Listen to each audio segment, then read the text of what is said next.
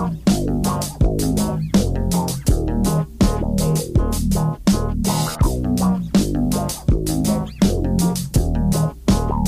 大家好。Hello Hello，大家好，大家今年双十一今天结束了，哎，要这么说吗？哎，京东其实还没有结束，但是不知道我们播的时候来不来得及十三号结束。因为我今天早上本来想空下来买一点东西的时候，嗯突然发现今年双十一不是过完周末才结束的，周今天周日就没有了。之前是吗？我我臆想啊，我臆想就是怎么着也得蹭个周末结束才把双十一 officially 结束。哦，啊京东还没结束，京东的双十一是到十一月十三号结束的。，OK，然后我今年其实稍微被京东打动了，我呢，因为其实一直不是怎么京东的用户，我我本来也不是太知道它是怎么玩儿的。特别是因为京东老板的那个事情，让我一嗯直对他嗯嗯嗯，作为女性的角度，让我抗拒京东的这个评价。那你那你跟大家分享一下，你你今年发现了京东什么好好的机制？我，你有八八会员吗？淘宝有啊有啊有啊，我也有八八嘛。嗯然后京东京东那个什么会员我也有，啊？你为什么有？因为我虽然不是什么用户，但是我一直在上面买隐形眼镜，然后它隐形眼镜的价格是比淘宝要便宜的，所以我的京东只用来买隐形眼镜。然后我加入了一个京东的那个什么什么会员，什么 Plus 那个对吧那个什么 Plus 会员，我从来都不用它那个 Plus，我就会觉得天呐，我就几乎不太可能在京东买东西。嗯嗯、但稍微好的是，京东其实对于一些偏远的城市，比如新疆，我不是现嗯在经常需要寄东西去新疆吗？嗯新疆的话，它是有专门的京东仓的，所以它的物流很快，而且是能马上寄到新疆那边去。那我今年为什么会被这个 Plus 入坑呢？我是现在连八八 VIP 都不想开自动续费的人，因为你只要不自动续费，这不有一段时间你不用了之后，等想起来你不就再开就无所谓嘛。对对对对对，然后我觉得还可以把我的会员三号能延长一段时间。我真的很精打细算。还有一个是京东的那个，它的会员其实九十九块钱。嗯哼它今年出了个政策，他嗯说，呃，如果一年下来你省下来，就他有两个方案给你选，一个就是你直接买他的会员付九十九块钱，另外一个他说的是你今天零元开通，如果一年下来你省下来多少钱，他就只收你多少钱，他最多九十九封顶。哦，OK，那也挺有意思的因为，这个很聪明，你知道吗？很聪明。而且嗯我去买那个锅的时候，因为我今年我家那位他想买一个还不错的炒锅，是我们在新加坡时候在用，他就认准那个牌子，他一定嗯要买。我说 OK，那可以买。我发现同样的一款锅加一个反正蒸汽，就一模一样的东西吧，放在淘宝，我要凑来凑去，凑来凑去买五千减四百的那个之后，打折下来的这个金额。才跟我直接在京东上面买的价格一样，啊，所以你被京东这次彻底打打到打动了。而且是因为在淘宝的那个五千减四百，我已经花完我的额度了，所以我才会选择说，就不要浪费我这个额度，就放到了京东上面去买。那京东它不是吸引我去开这个这个 Plus 会员嘛？它因为我的开通，还额外再帮我省了三十多块钱，嗯大概可能再打了个九折，因为这个锅嗯可能就三四百块钱吧。嗯，OK，然后它在最后的那个会员额度显示是我还没有用它的额度，所以我现在嗯只要付它零元。哦，好吧，你这个你这个没有想到结局是这个样子的，但挺香的，挺香的。我我因为其实是刷到小红书上面有人跟我去讲，他们用那个京东 Plus 之后，他们可能更复杂，嗯，他们又存在什么买衣服满到多少钱再减四百，又叠加什么券又什么再多少。然后我去买这个锅的时候，又掉了个什么十块钱的红包下来，我也不知道为什么就突然掉红包，真的呢。你不觉得现在什么双十一啊、六幺八这种电商节，现在已经变成了消费者的数学题吗？就是做啊各种凑券，然后凑各种积分兑换，什么满多少减多少元这个东西，就是搞这个嘛。而且又有什么店铺的会员呀，然后关注了店铺之后成为很烦。然后他会有额外的券，什么你还分享你的朋友分享三个，你会有额外的券，然后再叠加这种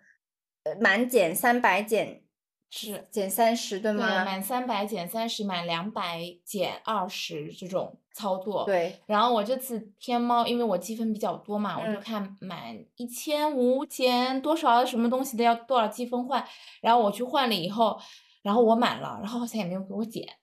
我不知道这是怎么去操作啊这一系列。它我一直它的这些满减都是你一笔负担的是，一笔付钱不是吗？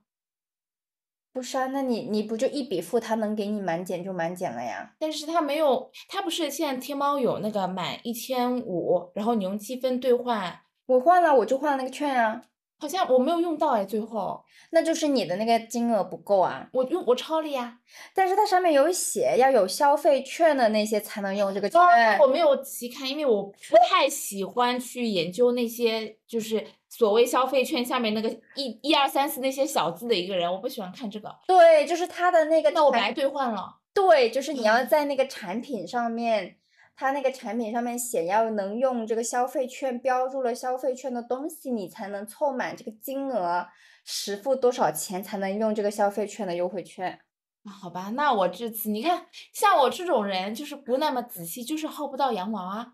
我觉得我每一次双十一，我我真的是薅不到羊毛。因为你其实点开它那个优惠的明细，它会告诉你什么你从哪个直播间里面领到了什么红包，这个花了多少钱，呃，已经帮你抵扣了，然后你满减又抵扣了多少，然后你还差多少才能满下一个三百，再能减个多少钱然后以及你这个消费券可能差几十块钱还是多少钱才能用那一张的消费券，就很烦，就一直在算。对呀，就是你感觉参加双十一之前，你都要做一个满满的攻略，然后你自己先把那个东西逻辑捋捋顺了，嗯然后你再去加购，然后加购的时候结单的时候，你还要挑东西来结，还不能一件全部结掉，是这个意思吗？当然，Watch 也可以你一件结掉。不可以间结掉。不可以的原因是，大家如果平时是会有在看一些淘宝直播的话，我也不知道他怎么算的。他淘宝直播的那个到手价，就是它叠加了满减之后你的到手价。可是如果你把这个产品，我举个例子，你可能直接买它是九十块钱，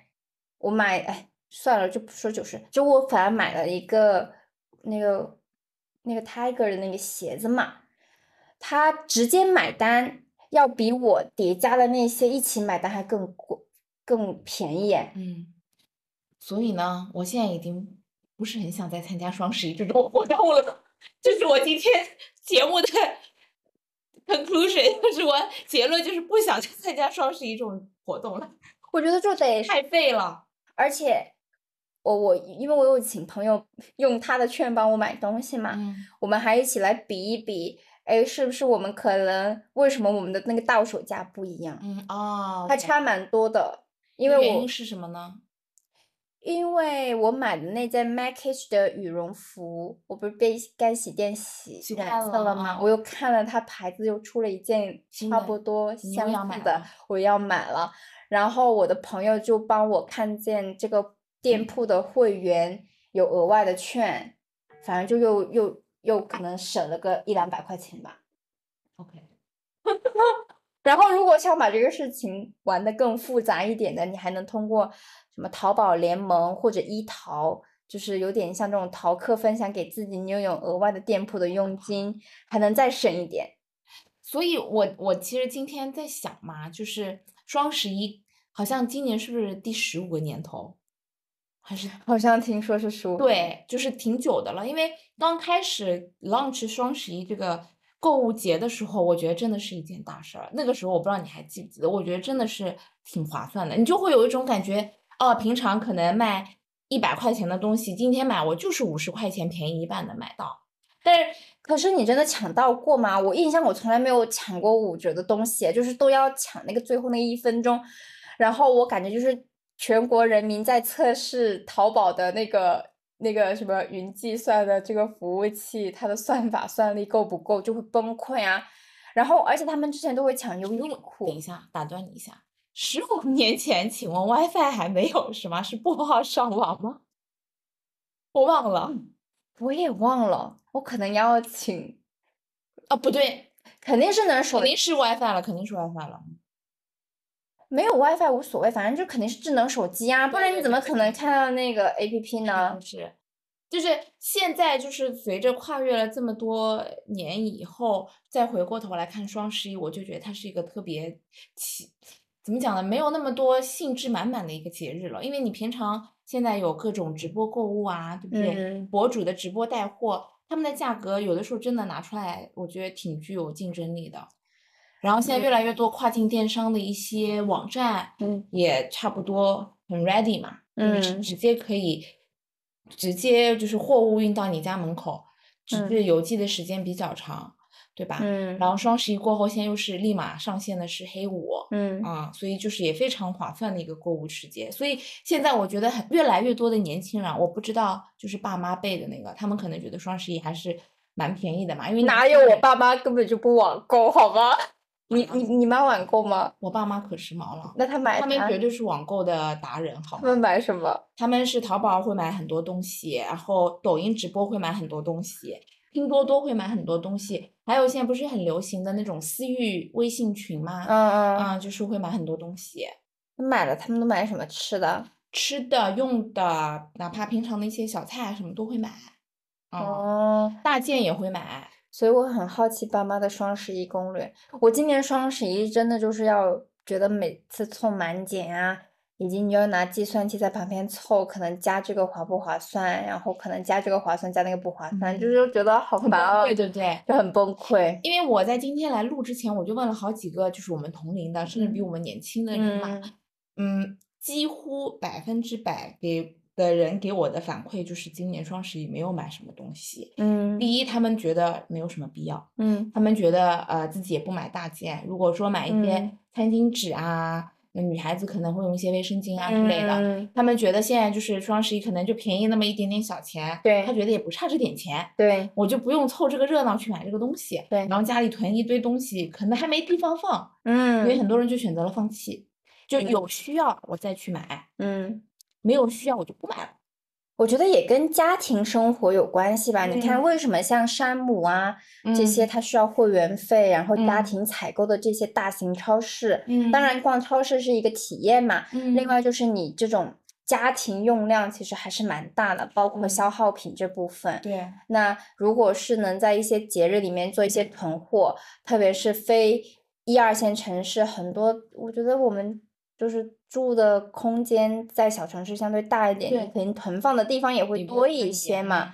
那我呢，是因为每年双十一都会有采购的需求，包括我家那位他妈妈需要帮店里去采购一些东西，那其实还是挺划算的。嗯特别是像天猫超市啊，以及像这种什么天猫药房啊，嗯这种大健康药房，他们其实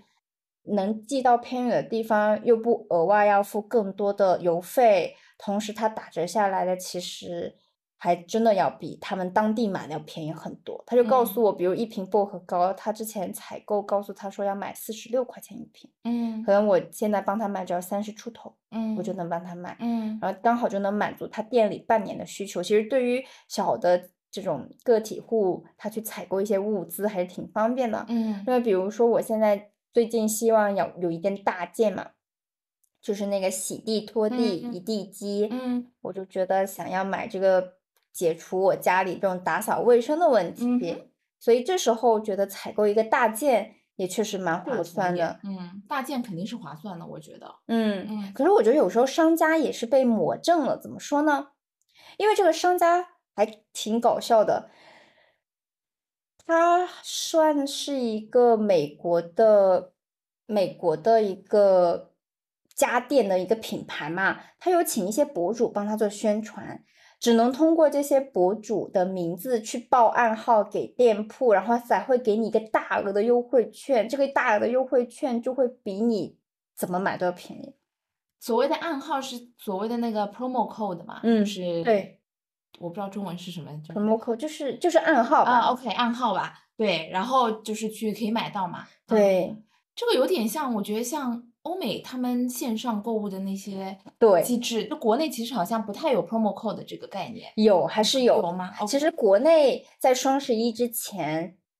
我有玩过一段时间豆瓣团购，有一个豆瓣的哇靠组哇靠团，它就是会开一些优惠团，说而且他进那个团很难哎，就是要你什么读他的那个群公告的要求，然后往里面，他不是很大很大段的那个群公告和群规则吗？他就会把暗号藏到里面，然后你要把那个暗号填上去申请进组，他会把你通过进组。哎，搞得很有噱头的样子，对，但是他仪式感满满的。对，然后他其实就是会开一些团，然后嗯你要报这个团的名字给商家，在某一段时间内有点报这个暗号 promo code，然后你就能得到一个优惠买到这个东西。啊，OK，嗯，所以其实是有啦，然后后面才会有双十一，它它好像比双十一还要早。我觉得九力他就是一个攻略达人，就是在花钱上面他也是一个攻略达人，就找得到各种各样的这些攻略。对这些都是我撞到的啊，就是我刚好就碰到因为你。有主动再去搜索这个行为嘛。因为我真的是属于嗯你有玩豆瓣吗？没有？对呀，因为豆瓣其实有几大组，什么哇靠组，那个哇靠组最后还做过一个自己的网站，还有像俄组嘛，嗯，就是那个讲八卦的，其实我也进去了。因为我自己我不知道你是什么类型的消费者啊，我把我自己是归纳为冲动型消费者。嗯我有的时候，比如说，呃，很需要一件，就哪怕稍微贵一点的，嗯。就是如果我满脑子每天在想这件东西的话，对。我真的会立马去消费，嗯，我都不会等到就是来双十一这种 节庆我我老公也是，啊。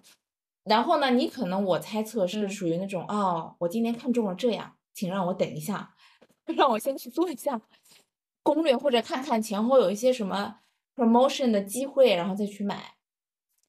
因为你大件采购的时候也没有到很迫 urgent 不啊得已对 urgent 嘛。另外一个事情，我也觉得没有什么东西一定要迫不得已马上一定要买的，我好像没有这种感觉。你能给我举个例子吗？就是最近你有什么东西让你一定马上立刻买到到手的吗？最近倒没有什么立刻马上立立即要采购入入坑的东西，对呀因为我们没有什么消费欲。除了我们那个播客，到时候说我想买个支架或买个录音，那我就觉得这个很很急需，马上用掉，那大概看看价格就会买，就不用等啊。但是其实我跟你讲，我自己买一些护肤品的时候，我也是冲动型的，就是我有可能一直在看这个博主 在推这个东西，跟我说非常的抗衰啊什么，我就会立即马上买。那这个博主是有在做直播或者可能没有，他只是可能在他的帖子里面发了，然后我再搜一下，嗯，然后我再搜一下以后发现，哦，好多人都在这么说，然后我觉得我自己最近有抗衰的需求，或者我接下来有一个大嗯的什么 event 要去参加，我就嗯会立即马上下单。那你会对比平台吗？就是你会平台比价吗？不会，哦，所以他们有人就说过我，就是他们甚至有人提，因为我也蛮喜欢在小红书购物的嘛，对，他们有人跟我说，其实小红书上有一些东西它其实是比较偏贵的，对比平台啊，我不知道是不是真的。如果是品牌类的东西，我觉得有时候现在小红书还更便宜，啊，OK，因为你可能搜那个产商品那边嘛，嗯。他就会说谁谁谁会在给这个产品做直播，然后你可能通过那直播间买，你也可能更便宜。嗯，OK，然后，嗯，我因为我最近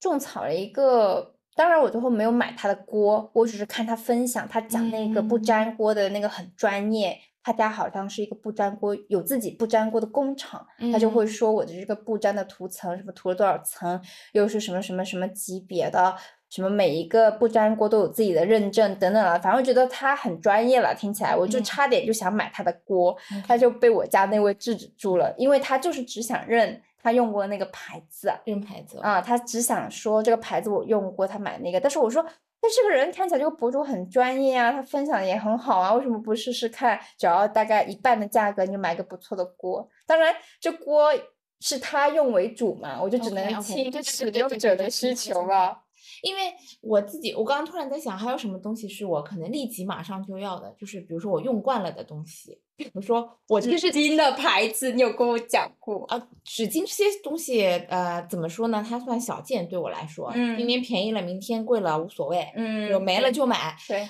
呃还有一点呢，就是我自己其实是一个戴森的粉丝。嗯我其实刚刚脑子里面有想过，如果我们家的吸尘器坏了，我们嗯家的吹风机坏了，嗯我估计会立即马上下单的那种人。嗯，因为我觉得我的生活离开了这些东西的话，会让我自己觉得我的生活质量有打折。我家是没有任何一件带身的东西，嗯很奇怪，就是我我是那种怎么说，就是我不知道会不会被被人家攻击，我就我就只是说某一个歌手吧，就在我们这个年代，这个歌手很受欢迎，甚至最近的这个演唱会的票也抢得很火。但是当大家都很喜欢他的时候，我就想，为什么我我为什么一定要喜欢他？当然，我不否认他的你歌会被人真的很家攻击。我你可以把这段给剪掉，因为我已经猜到这个是谁了。没，今年很多人开演唱会耶，好吗？因为我跟你同龄嘛，我就知道是谁了。没有，我们同龄有很多个很多歌手了。我只是一个觉得啊，我就是希望能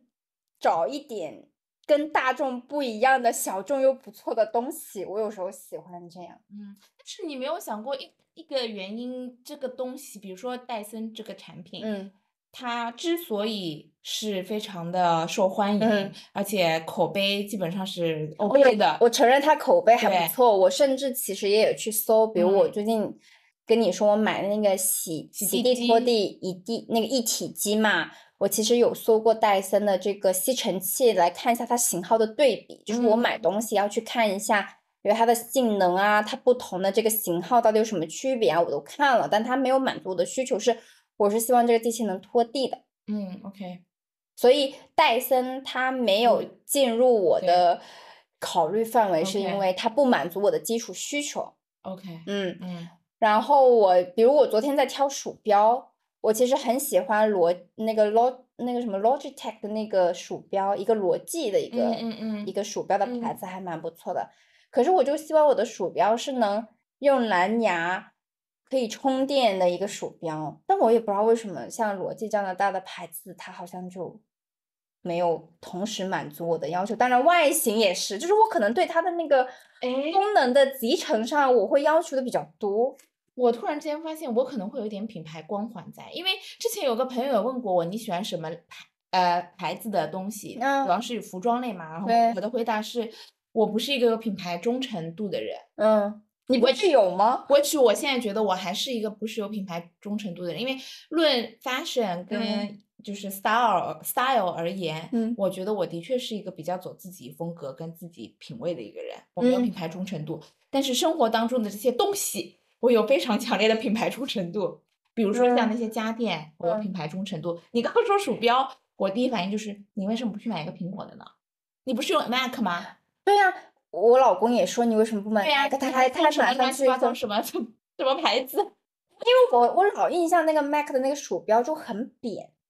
首先，我觉得 Mac 的这鼠标这个设计，我觉得就非常的我喜欢打欢到我。这我喜欢鼓鼓的，我喜欢我的手是有承托力的，嗯因为我见过那个 Mac 的那个鼠标就扁扁的嘛，我不知道有没有新的变化。但是我就在我的认知里，我感觉苹果不是一个擅长做鼠标的，反正如果我要买鼠标，我第一反应肯定是直接买 Mac 的那个呃，就是苹果的鼠标，嗯，我就其他的连搜都不搜了，对因为我们都用呃 Mac 系统嘛，对，因为我老公也是，就无所谓了啊，就随便。我老公是不用苹果系统，嗯不用苹果电脑，但是他说，那你为什么不买个苹果鼠标？因为我我在我的概念里，我的品牌意识是这一个品牌就是做笔记本的，它就是做手机，它就只做这个。然后这个品牌是专门做鼠标和键盘，它就是专门是这个。所以我对于这个品牌它的精专度不是一个范围。就比如说这个牌子，我就觉得它是专门做沐浴露的，嗯啊，我就只买它的沐浴露，它再出别的产品我都不会买。嗯，OK，所以你你是喜欢那种垂直领域里面的顶尖行家，就是比较能戳动你。对吧对，特别是现在，其实，在我们帮品牌去推广的过程当中，我们也会去看天猫的销售数据啊这些的嘛。我们也发现，大家对于一个品牌的认知也更垂直化，它就是个个护品牌，它嗯就是个牙膏的品牌。其实，比如说我之前帮那个 Regener 牙膏推广嘛，它 Regener 牙膏整个牌子就一个牙膏，它就是在夹我的什么牙釉质。当然，它最后后来也出了它的什么漱口水啊等等的。可是，在我的认知，我就觉得它的技术都在那个牙膏上。嗯，OK，所以我们两个其实现在有一点点说到自己的消费观的问题了，嗯，对吧？所以听起来你的消费观是呃蛮务实的，这是我最大的感受啊。你我会认真的去做攻略，对，嗯特别是我如果觉得，嗯，比如因为你之前有跟我提过，你很关注纸巾的品牌，对，因为我对纸巾有非常 particular 的要求。这个品牌能讲吗？德宝呀，啊，就德宝。对，我觉得在纸巾里面只有德宝和其他。对，德宝真的是用过以后，你其他完全就不想看。对，德宝和其他，当然有一些很杂的，我们我们不讨论了，这些我们就抛不讨论。可能我们日常的那些品牌跟德宝其实是拉开一定差距的。嗯，嗯，我小时候，呃，我大概小学的时候，我身边有些同学在用德宝，然后我还知道德宝可能以前一包纸巾好像没有十张嘛，可能八嗯张，因为它比较厚一点，但它的那个纸张数还要对对对，比普通少一点，舒服。但很舒服，它很厚。对，但是呢，我又觉得呢，我是一个用纸巾得抽两下的人，费的人，对我就会觉得我我之前也是这样，我就用德宝，我就觉得我很很浪浪费。对我之前跟你一样，就是会觉得用一些杂牌嘛，反正纸巾嘛，哦用的很快。但是我有买过。其实你看这个牌子，我 你现在看到这个牌子，它比较薄嘛，的，对。感受了一但是我有比它买比这个牌子更厚一点的那个纸巾，当然没有德宝的那个那么厚，但我会觉得，其实在我看来，我相当于把一张德宝拆开了两张，然后用两张来用，大概是这个意思吧。但是你刚说到这个呢，我突然想起来，就是自从我对纸巾这件事情有了非常具体的挑剔要求，只用德宝以后呢嗯，我也改变了我的用纸习惯。因为我以前用杂牌的时候呢，因为当然它单价比较便宜嘛，嗯，然后我会好几张乱抽乱用，对，然后我的纸巾消耗量是非常快的。嗯。但。其实我用了德宝以后，因为我自己也知道它会比较贵，稍微贵那么一点，嗯。所以我会悠着点，不会乱来。所以。嗯我现在不至于会每一次抽，我大概抽三四五六张这样一抽，你知道吗？嗯。当然也有可能是因为德宝的质量真的挺好的，你可能嗯。抽一张，它就能解决你三四五六张的薄薄的那个需求，还不沾手。对，因为那些薄的纸巾其实湿的时候是非常粘的嘛，还对会有碎纸屑，嗯嗯，所以很恶心。嗯所以我觉得可能 that's why 你用好的 quality 的产品了以后，嗯其实你的一些不好的习惯也能改变，嗯，因为呃好的产品它其实能改变一些你的习惯，提高你整个生活质量。可是我又好奇，我们中国制造是一个蛮厉害的嘛，所以嗯为什么没有牌子能可能做下一个德宝呢？我不清楚哎。呃，我不好意思，我没有研究过，德宝难道不是中国制造吗？好像不是国内的应牌子该不是进口的吧？应该也是国内制造出来 OK，我知道国外的品牌吧？我不管工厂在啊哪，，OK，我只是说没有下一个品牌，其实让我蛮好奇，为什么没有下一个中国德宝？那我我可能没法回答你这个问题，可能要么就是什么成本啊或等等的吧，嗯，啊，可能人家有专利吧。我跟你讲一个有有意思的事情，你知道吗？嗯这也是我最近才知道，就是我们在呃 Family 全家，嗯然后在那个 Seven Eleven，嗯就是超便利店里面买的那个纸盒的那个牛奶纸盒，你知道我那个说的吗鲜奶屋是吗？就是那个纸盒，方方的那个牛奶盒。对呀、对呀、对呀、这个东西你知道吗？其实是有专利的，对呀、整个亚洲只有一家工厂可以做，啊，是吗？就是其那个巴是氏消那个巴氏消毒嘛，就是说所有这种鲜奶屋做出来的牛奶就是巴氏消毒，就是保鲜的嘛？你是说这个不是这个保鲜技术，我是说这个盒子本身，它整个亚洲它只有一个工厂可以做，就是它的专利壁垒非常非常的高，只有他能做，其他都不可以做，真的吗因为？它就是完全垄断的。我觉得好爽。对呀、而且他们家工厂就是它相当于是按大洲来切的，比如说欧洲是一个大洲，它把它切断，然后亚洲是一个大洲，把它切断，嗯然后再是北美啊那些市场，嗯，我就觉得哇塞，你这个生意太牛了。当这个是题外话了。那那个反垄断法他们符合吗？我我觉得有了专利以后，跟反垄断法应该是有一些在法律上的一些条款上的冲突的可。是专利好像是有保护期吧？比如说，因为我我对医药方面有些了解嘛，嗯像医药的话，他会说为什么有仿制药的出现，就是因为啊你的这个药物保护期过了，所以有很多印度的仿制药是非常厉害的，对对对所以我也不知道可能这个专利的保护。当然，像他们说迪士尼的那个什么什么专利，好像也是挺厉害，就是一直他们那个法律团队就帮他续。对，我觉得应该是有续约这个，嗯因为药物嘛，它不太一样，它嗯会随着你病毒的变异呀、可能对吧，会有哦一些不是药物迭代。药物反而是因为它是救世人的，就是还是希望我觉得对是普惠，对它不太一样。对它就是因为它是要救助更多的人，所以它可能反而是过了一定的保护期，希望能嗯让更多的病患得到救治，是我觉得是 make sense 的，但是其他的那些所谓的专利是不是有保护这个，我们不知道。如果听友们有嗯。相关领域的一些专家，可以跟我们分享一下。我有一个专门做药物专利的朋友，嗯完了嗯以后有机会我们也可以找他聊，聊还蛮有意思的。嗯其实说到消费，我觉得我自己对比双十一刚就是出来的那个十五年前嗯的那个消费观跟现在消费观，我觉得我自己是变化是蛮大的。首嗯先，我刚刚有提到一部分，就是我希望我自己消费的东西，嗯对我生活日常生活品质让我有明显感觉到提升的一些好物。嗯嗯，其次的话，就是我现在蛮舍得去花一些体验类的东西的。嗯嗯，比如说旅游，我是希望是真的是舒舒服服的去旅游。穷游这件事情，现在在我这里是我完全不想发生。嗯嗯，然后呢，就是嗯，比如说能提升我自己的东西，我现在嗯也愿意一掷千金的去去去花费。你知道我之前一掷千金的去买那些课程吗？对吧？什么课程？我我不知道哎什。么财务课啊，不是之前跟你讲过吗？你真买了我？真买了呀，那课程多少钱啊？快一万。什么？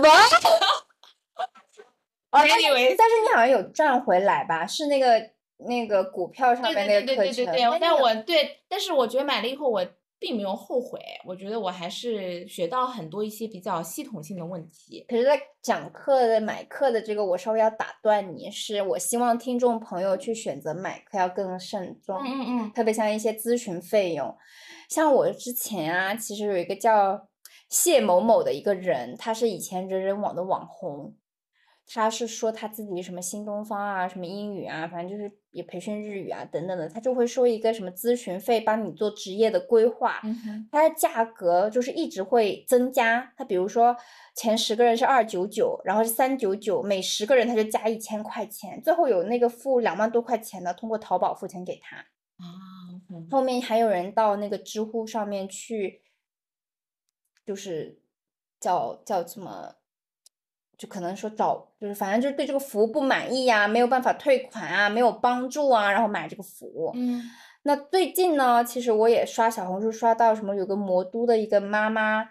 什么叫什么西来着，反正我也忘记了，就说有好她的这个也是个大 V，有个五六十万的粉丝在小红书，说找很多妈妈，说帮这些妈妈做自培训，他们做自媒体，让他们交钱，可能嗯每个人他们也交个四千到四万不等的费嗯用。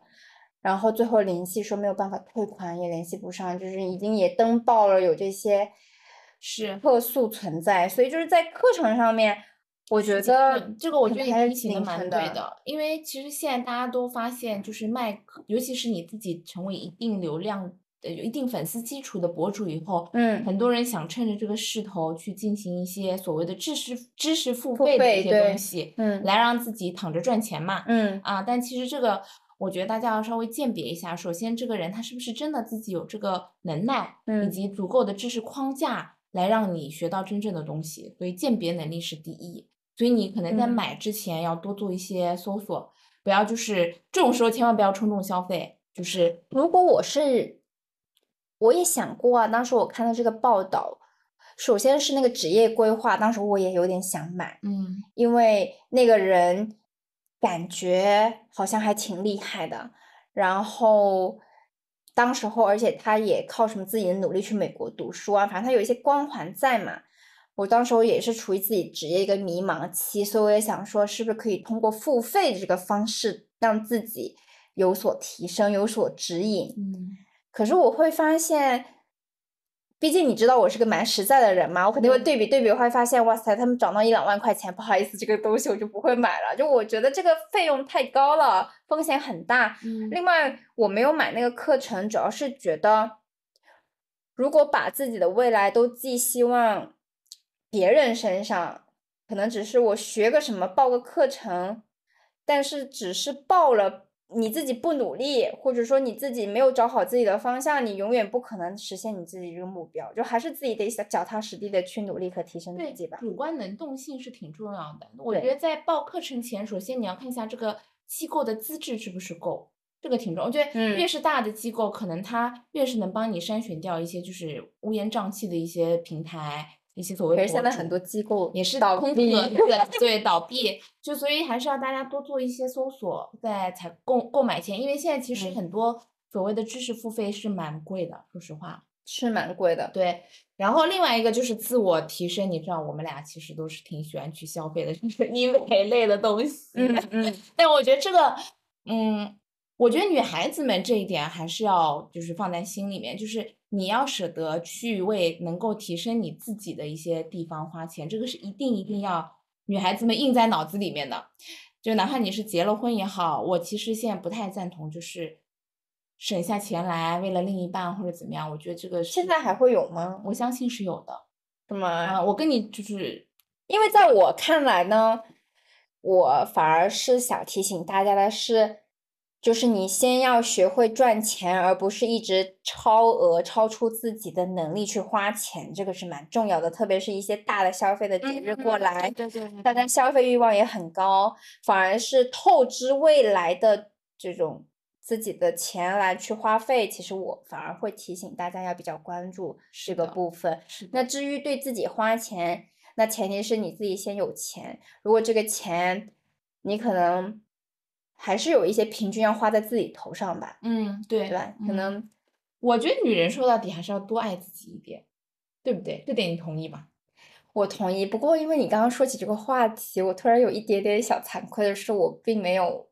把那么多的钱花在我爸妈身上。这可能在孝顺上面啊，比如我们现在经常会考虑到的是，是不是我赚的钱给我的伴侣花钱了，对吧？把钱都花在伴侣上，是不是要考虑给自己多花钱？反而我会觉得在爸妈的这个花钱上面去孝顺爸妈，还是做的比较少一点，这是我自己的检讨吧。嗯，那我觉得我好像也没有那么多。我觉得这个是是不是我们九零后的一个 不要把这个归于年龄了。是吗？因为我嗯我我自己有看，就是那些八零后、七嗯零后，嗯当然可能他们那一代人跟我们的成长环境也不太一样，嗯，他们可能现在也处于一个人到中年的一个阶段嘛，嗯对吗？然后上有老下有小，嗯所以他们可能会有更多的一些社会责任感在。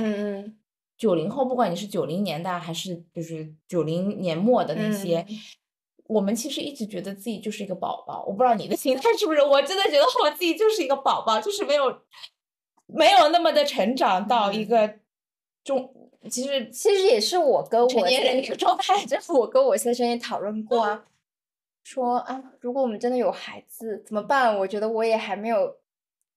我我自己也还是个孩子，对呀然后我怎么再去养一个孩子？所以我也很佩服，嗯已经当了爸爸妈妈的听众们，嗯我觉得要有勇气当爸妈，去负担一个生命的责任，其实是需要非常大的勇气，至少对我而言对吧。嗯所以就是你刚刚说到爸妈没有那么多钱给爸妈花嘛，嗯主要还是因为我们现在我们现在这种。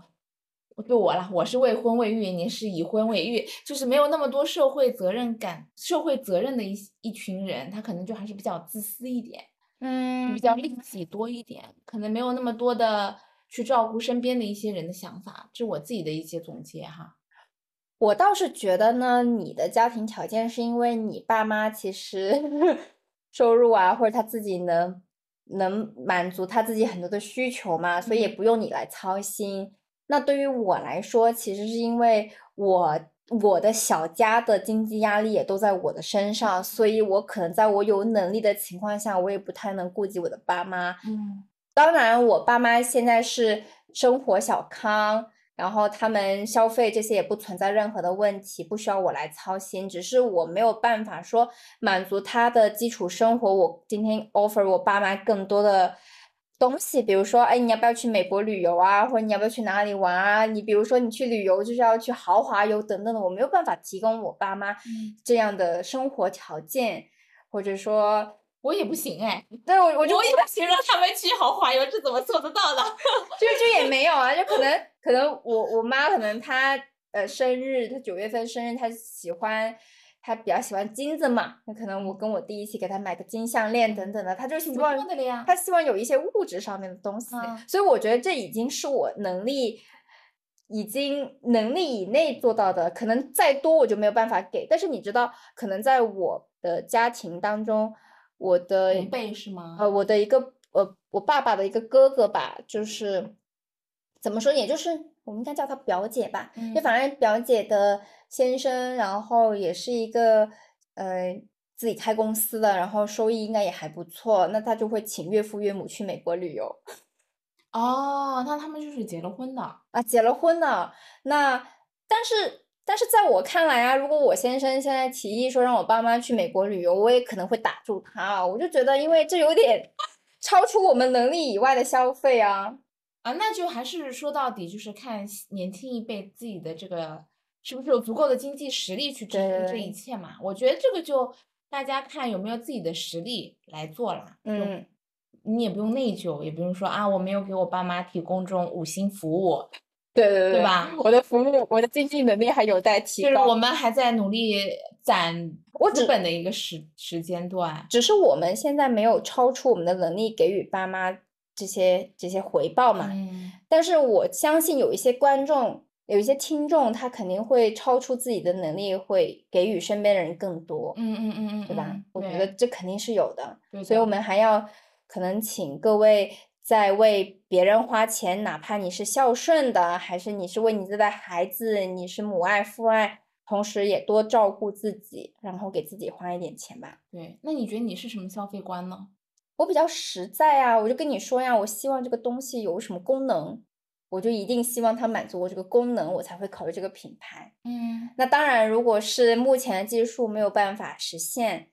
可能我就觉得再再去考虑是否把它怎么拆分，只要某部分的功能吧。那嗯关于奢侈品方面呢，我觉得我只是一个想拥有的人，但是我从来也不会拿它出去炫耀。炫耀，嗯甚至我都希望它就藏在我的那个 Chanel 的箱子里待拿着。拿多不拿出来背可是我拿它出来，我坐地铁也很奇怪啊？对，这个我同意，是挺奇怪的啊。对吧？我还担心是不是刮花它了或什么的，我还专门为了对我，对我有的时候背一些就是明就明显 logo 的包，然啊后坐公共交通的时候，我自己就会觉得，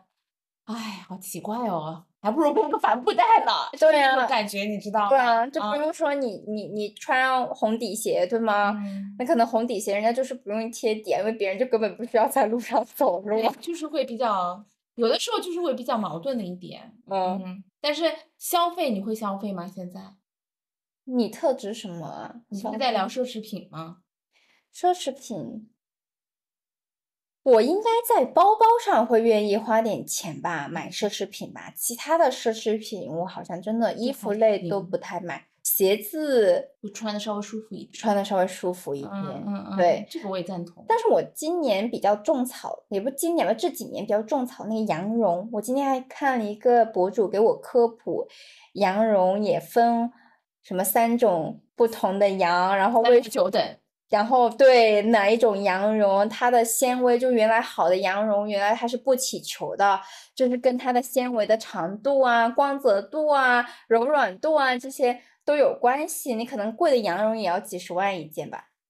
我我觉得啊，就突然间想到羊绒，我突然想到，我之前看一个博主分享，嗯夏天的这个 T 恤，嗯，嗯，有专门讲过那个针织的织数，对，其实是呃有的时候是挺让一件就是普通的 T 恤是不是挺阔的啊？哦，它这个支数其实不一定会影响到你最后的成交价，可能嗯，它价格还是挺便宜的。哦，但它？其实这个支数导致整件衣服，哪怕可能只有九十九块钱的 T 恤，但是它的整个廓形 效果非常好。哦，嗯，所以我觉得大家啊，就是有一些嗯小知识，我觉得可以平常去积累，maybe 可以最后反映到你的消费理念去，可能花小钱买到一些比较让你有品质啊，生嗯活呃愉悦感提升的东西。嗯，我觉得这个是可以的。就现在互联网也很发达，然后各种各样的博主都在网上分享各种各样的小技巧啊、小知识啊之类的，可是那个很累耶，就是因为你就刷到了就刷呗，刷不到你也不用主动去进行。我觉得那个博主还蛮厉害的，我就觉得做时尚博主又要懂面料，又要把这些做出来给大家看，做嗯科普，嗯其实他还不一定就是有转化或者收入。我觉得真的是为爱发电，先把这专业我觉得有些人是真的喜欢嗯啊，我感觉到有些人是真的很喜欢，就是他可能现在同事，比如说他专门是做服服装品类的这个博主，嗯，他就很喜欢去研究面料啊、搭配啊，对然后一些 那种织法啊之类的东西。对，因为他也说了，那个面料、那个羊绒什么生产商等等的，其实也跟那个那个牛奶屋的那个纸盒，可能就那么几家他能做。对，就是太细的这种羊绒，它最后因为它的这种什么针织啊、技巧啊，其实也还挺考究的，所以也不嗯是说每个每个工厂都有这个能力生产出来。嗯，对，所以我觉得，呃，还是回到，我就很实用啊，所以你不觉得我的消费观就很实用吗？我就希望可能了解它的面料，如果它今天是一个什么什么很好的一个羊绒，我就会为它买单。你很实用，我还是会有一点被外形所欺欺骗，被光环所欺骗的一个人。其实这个跟我们俩性格也挺像的，就是贯穿你的情感观，再看我的情感观，就是好像是这么一回事。我们是为下期做预告。为下期做铺垫。好呀，那不知道各位听众今年双十一都买了什么？然后，如果你有什么买东西的一些小妙招、想法，或者你自己对于我们这一期想聊的有什么看法，也欢迎评论给我们留言。然后大家喜迎黑五和双十二。对对对对对，马上又要过，我可能就消停两个礼拜，可能这次没有买的人可以先加购起来。好好的，那我们就下期再见，拜拜。拜拜。